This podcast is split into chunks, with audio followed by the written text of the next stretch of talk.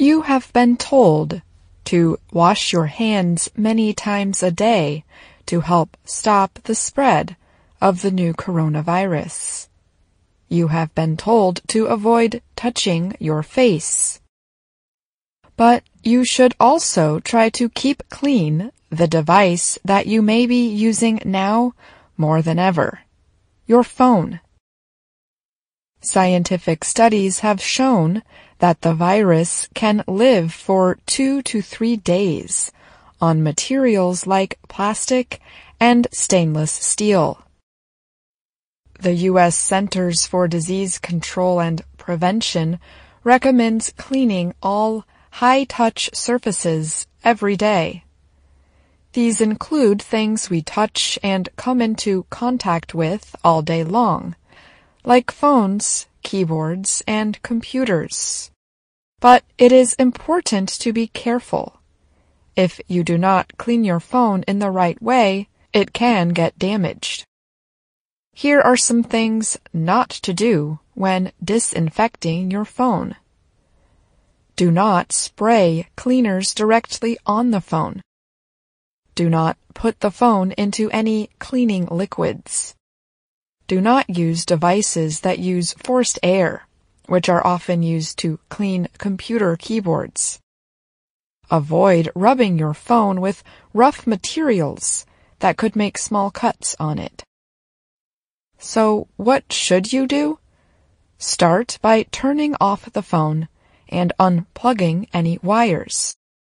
You want to make sure your phone is not charging when you clean it. Below are some suggested ways to clean your phone. With any of these suggestions, be sure not to get the phone wet. You can use Clorox wipes or wipes with 70% alcohol. You can buy these products at a store and wipe down your phone. iPhone manufacturer Apple has warned against using household cleaners on its phones and says that when using wipes, do so gently.